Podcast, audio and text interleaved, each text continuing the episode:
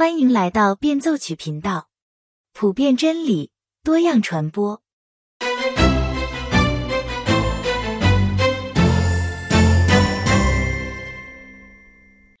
大家好，今天我们继续来分享《梦幻巴士》。本期的分享将包括最后的三章，因为这三章的内容比较相关，所以我就一起来讲。那么这几章跟以往的有点不同的是，路易斯花了更多的篇幅来向我们介绍一个光明之灵。他和向导乔治·麦克当纳发现一支光明之灵的游行队伍，这里面每个人都兴高采烈。他们簇拥着一位十分美丽的女子。我现在不记得当时的她是赤身裸体还是穿着衣服。就算是裸体，我的记忆也八成被她那表现在外的喜乐和彬彬有礼的态度而误以为她身穿闪亮的华服，裙摆一路拖过快乐的草地。而就算她穿着衣服，也绝对是因为她深处的灵魂穿透衣服发出亮光，使她通体清澈无比。让我误以为他没有穿衣服，在这个国度，衣服不是一种伪装，灵体会沿着衣服上每条缝线活起来，转化为活生生的有机体。身上穿戴的长袍或皇冠，宛若嘴唇或眼睛，也构成了穿戴者的容貌。我忘了他的长相，只记得他的脸无与伦比的美丽。路易斯看到如此惊为天人的一位人物。以为肯定原来是尘世间十分有名的某个女子，甚至可能是圣母玛利亚。但是麦克当娜告诉他，不，她在地上时就是一个非常普普通通的女子，她名叫 Sarah Smith。然而他在天国里却是一位伟大的圣徒。用麦克唐纳的话来说，在这个国度里的名声和在世上的名声是完全不同的。就在这游行队伍中，有许多天使给他开路，四周还有许许多多的男孩子、女孩子，这些都是他的属灵上的孩子。他是一个十分有爱的人，在地上，只要和他打过一次交道，就会被他的爱所感染。这个时候，路易斯又看到路旁有两个幽灵向 Sarah 走过去，一个身材十分矮小，像侏儒一样；另一个身材高大。但是非常的瘦削，走起路来摇摇晃晃的，看上去一副苦哈哈的样子，十足的一个悲剧演员。女神一般的 Sarah 走上去亲吻了那个侏儒，请求他的原谅。原来啊，这个像侏儒一样的幽灵是她在地上的丈夫 Frank。可是诡异的是，Frank 没有说话，他拽了一下手上的链子，同时那个高大瘦削的幽灵开始说话了。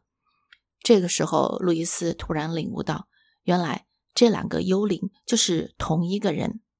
高个子幽灵是 Frank 自我形象的一个假象，他看上去高大、悲伤，让人十分同情。其实这不过是一个伪装。Frank 在地上的时候，其实是一个很胆小、很怯懦的人，他就像一个侏儒一样。但是他善于伪装，每当自己需要承担责任的时候，他就会把自己弄得一副可怜兮兮的样子，让对方同情他，不再跟他计较。当年他在地上就是以这样的方式，日复一日、年复一年的来情感勒索他的妻子 Sarah。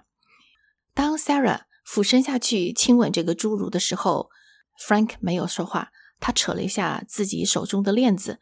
高个子幽灵开始说话了，他声音嘶哑，一副高高在上的口气，对 Sarah 说：“啊，好了好啦，过去的事就不要提了。其实这么多年来啊，我一直为你担心呢，想着你孤孤单单的在这边为我伤心难过。”Sarah 丝毫没有去看那个高大的幽灵，反而对着侏儒 Frank 说：“从现在开始，你可以忘记过去了。”他说这话的时候，爱像光一样照亮了侏儒。侏儒看着他的眼睛，不由自主地挺直了身板，开始长得稍稍的高了一点，也开始有了一点形状。可是侏儒依然没有说话。他拽了一下链子。高个子幽灵又问道：“你想我吗？你在这里没有我，是不是很痛苦啊？”Sarah 依旧直直的盯着侏儒说：“这件事情也许让你很开心，但是请你把它忘记了吧。我原来对你的爱只是用可悲的方式在爱。我求你原谅我，那种爱很少是真的。在地上的时候，我所谓的爱其实是我渴望被爱，所以我之前爱你只是为了我自己，因为我需要你。但是现在我知道真正的爱了。”我在爱里面完全不孤单，我很刚强，毫不软弱。你也会一样的。来吧，我们现在不再需要彼此了，我们可以开始真正的爱了。高个子幽灵一副悲情十足的样子说：“好啊，你这样子邀请我，就好像邀请狗一样。我但凡有点自尊，就不会跟你去。”就这样，Sarah 不断的请求 Frank 留下来，可是 Frank 拒绝听 Sarah 的恳求。他越是不听，就变得越来越小。最开始是侏儒的大小，后来跟一只猫差不多，再后来缩小到一只蟋蟀那么大，直到最后，侏儒完全消失了，链条也被高个子幽灵吞到肚子里去了。这个时候，Sarah 好像才第一次看到高个子幽灵。他问他：“你是谁？我不认识你。Frank 到哪里去了？我爱他。”可是我不可能爱你，因为你是一个谎言。我不能爱不存在的东西。就这样，高个子幽灵也消失了。接下去，那些光明指令上来迎接 Sarah，他们继续一起前行。看到这一幕，路易斯很是不解。他问麦克唐纳：“Sarah 和 Frank 在地上夫妻一场。”现在 Frank 又落到如此地步，难道 Sarah 就无动于衷吗？他既然已经知道如何完美的去爱，那他为什么不去地狱把 Frank 拯救出来呢？麦克唐纳弯下身，摘下一片叶子，用叶子的尖尖指着地上，要路易斯仔细看。路易斯看了好久，才发现地上有一道非常非常小的裂缝。麦克唐纳说。你还记得你当初坐巴士从下界上来时候，经过一段非常非常高的深渊吗？那个深渊就和这条裂缝差不多大。你们坐巴士的时候，不仅仅是位置上的移动，同时巴士以及里面所有的乘客都会变得越来越大。地狱里的一切东西全部加在一起，都不如天堂这个真实的世界里的一个原子那么大。所以在天堂的人无论如何都无法进到下界去，地狱根本容不下他。但是只有至高的上帝可以把自己缩小到足以进入地狱，因为越高的东西才能够降得越低。就好像人可以同情一匹马，但是一匹马不会同情一只老鼠。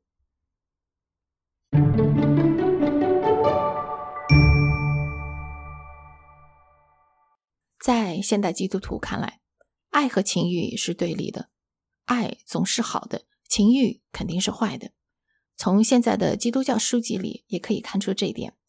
一边是鼓励基督徒要去爱，爱家庭，爱邻舍，爱教会；而另一部分是要恨情欲，恨各种因为情欲所犯下的罪，比如同性恋，比如婚外情等等。然而，路易斯在《梦幻巴士》里反反复复的通过各种故事告诉我们，不是所有的爱都是好的，爱也有好坏之分。在《Allegory of Love》爱的寓意这本学术作品里，路易斯讲了这么一个故事：有人来到一个地方，他看到四周的人个个过着醉生梦死的日子，行淫乱，天天酒池肉林。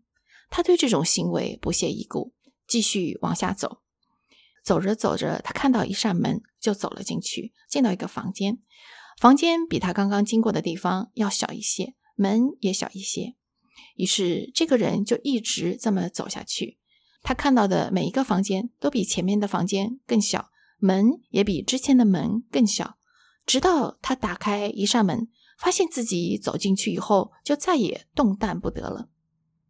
这个故事告诉我们什么呢？他的意思是说啊。我们很容易看到情欲的罪，就是那些沉迷在酒池肉林的那些人。我们走过这些人的时候，很容易提高警惕，不被这些人所改变。然而，最有杀伤力的不是情欲，而是一种错位的爱，那种不好的爱。这种爱只会让人越来越小，直到有一天，你会被这种爱紧紧的束缚住，发现自己动弹不得。从某种方面来讲，情欲的罪相比起错位的爱而言，更容易得到医治。就像我们前面读到各种幽灵的故事，主教幽灵痴迷于研究神学问题，而不愿意留在天堂里，他要回到下界继续去开他的神学讲座。有占有欲的妻子不愿意放弃自己对丈夫的掌管，宁愿要丈夫和她一起回到地狱里。贪财的幽灵死死的要把天堂的苹果带到下界。所有这些幽灵都不肯放弃自己错误的爱，而只有备受情欲困扰的幽灵才得到了解脱。从某种角度来说，肉体的罪虽然明显，但是它更容易得到医治。而属灵上的罪，因为表面上看不出来，所以更有欺骗性，也更具毁坏力。耶稣当年在地上驳斥的最厉害的，不是税吏、妓女，而是法利赛人。这不就很能说明问题了吗？这就像我们在这一章里读到的，Frank 一次次的拒绝 Sarah 给他的邀请，不愿意从自己错位的爱中。走出来，不愿意从自己的执念中走出来，直到他越来越小，到最后完全消失了。那么，他对 Sarah 有爱吗？有的，但这是一种错误的爱。这种爱让他越来越小。如果他爱的对象不反抗这种爱的话，也会被他的爱束缚的、压抑的越来越小。真正的爱是让我们不断的成长。不断的坚实起来，不断的越来越像自己该有的样子，就是神当初造我们的样子。早期教父奥古斯丁对罪也有一个很类似的解释。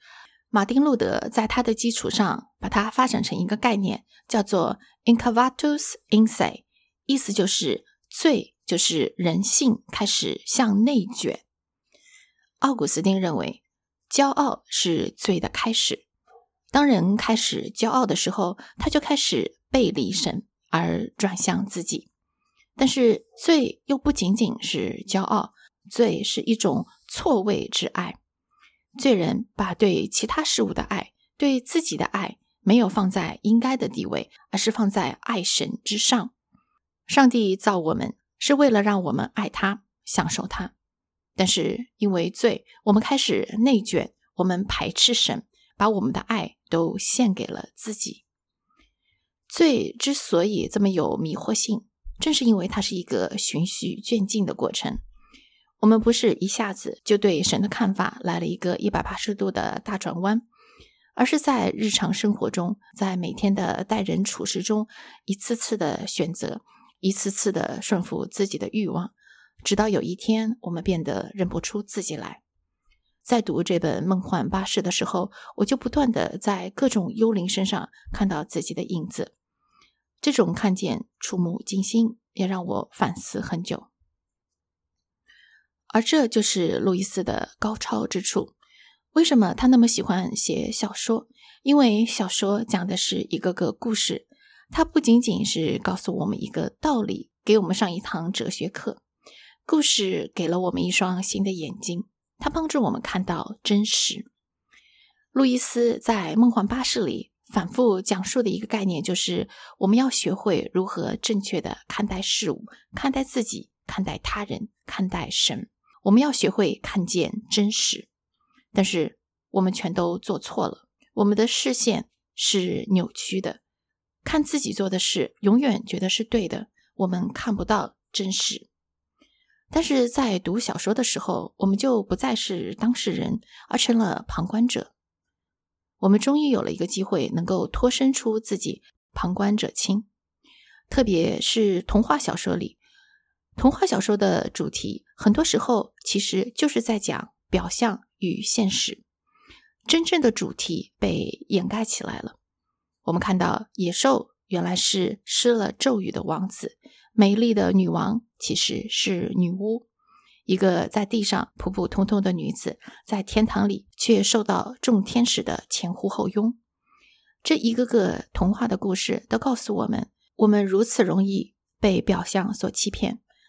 所以在地上的工作，就是要学会如何看到事情的真正的本色。换句话说，这就是基督徒的成圣之旅。在苦难的时候，我们要想到，苦难来找我们的时候，手里总是要带着黄金；在逼迫的时候，我们要看到，这是神在拿去我们对世界的依靠，让我们真正的信靠他，看见他的大能。在平常的为人处事中，我们要看到自己面对的不是一个个凡人，而是一个个不朽的灵魂。他们要么有着永恒的荣耀，要么会受到永恒的咒诅。好了，梦幻巴士的分享就到此结束了。但是这本书还有很多的内容和细节，我无法一一道来。它是一本经典的小书，值得反复阅读。希望大家能够找去读一下。如果能够读原版的话，那自然是最好的，因为路易斯的文字简单优美，读起来像诗像歌。现在是感恩节时刻。